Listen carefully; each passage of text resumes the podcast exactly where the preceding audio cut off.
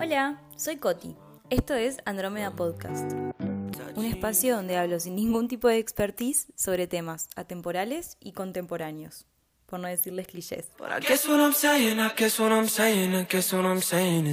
¿Será efectivamente que existe una verdad? ¿No será mejor, más apropiado y más asertivo decir que cada uno, cada ser humano tiene su verdad? En el episodio de hoy les vuelvo a compartir un extracto, pero esta vez del libro de Los padecientes de Gabriel Rolón. Que vieron cuando un amigo, tu hermana o tu novio te comparte una canción y te dice, pa, este tema me hizo acordar a vos y viste el calorcito que te da en el pecho. Bueno, para mí es lo mismo, pero con los libros y bueno, está, como no te voy a leer un libro entero, te comparto un pedacito, un extractito del libro. Entonces, con ustedes les presento el libro de Los Padecientes de Gabriel Rolón. Gran libro, please, leanlo. Va extracto. La verdad late sojuzgada y silenciosa, oculta en los rincones más oscuros de la mente, olvidada en oscuros archivos judiciales, encubierta en los confusos dictámenes oraculares o simplemente presa de la represión o el desconocimiento como si se tratara de uno de esos animales que hibernan largo tiempo sin manifestarse, pero que aún en ese estado siguen vivos. La verdad, eso tan deseado y tan temido al mismo tiempo, a veces por maldad, otras veces por dolor, o simplemente porque el tiempo extendió un velo de fatal encubrimiento, y yace oprimida, y cuanto más oculta, más fuerte, porque no sabe morir, porque puede ser silenciada, ocultada o olvidada, pero aún así clama su manera por hacerse notar, por gritar su presencia, omnipresente en su aparente ausencia, marcando y condicionando el modo de gozar y de padecer, de relacionarnos con otros y con nosotros mismos. Nadie puede ser completamente feliz sino al costo de una cierta ignorancia, pero esta ignorancia no está al alcance de cualquiera.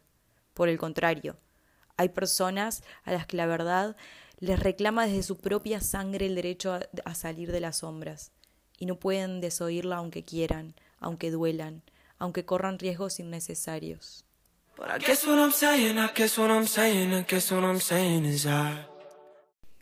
No sé qué te pareció a vos, pero para mí esos dos párrafos son espectaculares.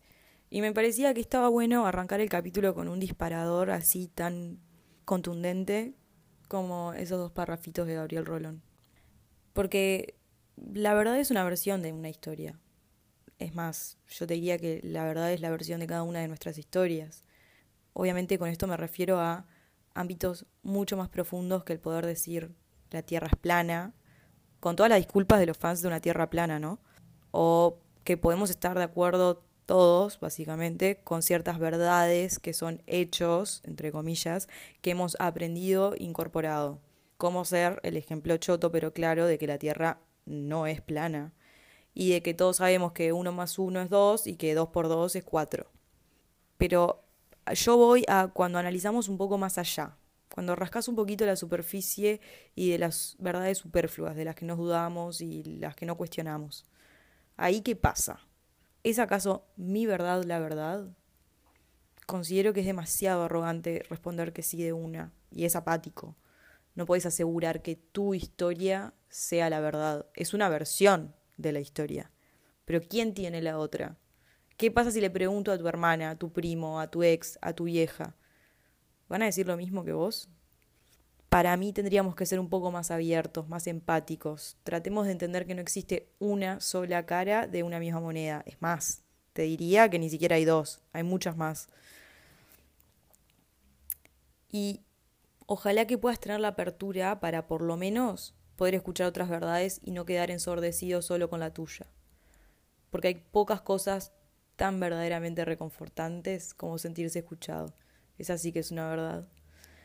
Pero bueno, volviendo un poco a la idea que plantea Rolón, donde hay algunos que no pueden ignorar la verdad que tenemos enfrente a nuestros ojos, quizás la puedes ignorar por algún tiempo, pero no eternamente. ¿No es curioso? Porque creo que el buscar esa verdad no es algo que están todos los seres humanos. Algunos sí estamos en esa búsqueda, pero otros simplemente fluyen y no se cuestionan las grandes preguntas, no sienten esa necesidad. No tienen eso que dice Rolón sobre que, abro comillas, hay personas a las que la verdad las reclama desde su propia sangre el derecho a salir de las sombras y no pueden desoírla aunque quieran y aunque duela.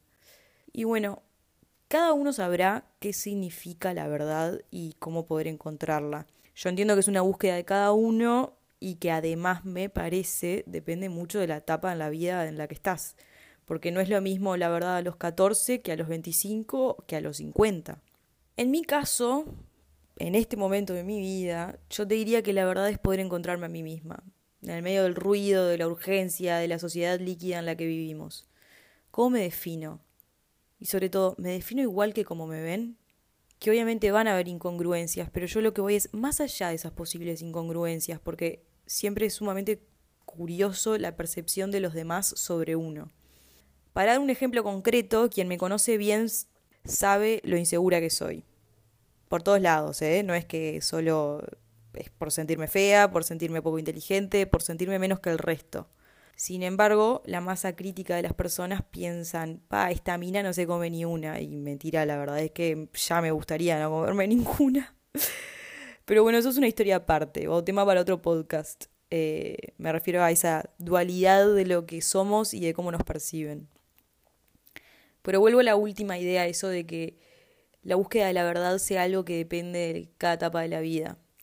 Y digo búsqueda porque haciendo un remark de lo de antes, tendríamos que diferenciar la realidad de la verdad que ciertamente la palabra verdad tiene como un peso hasta casi moral.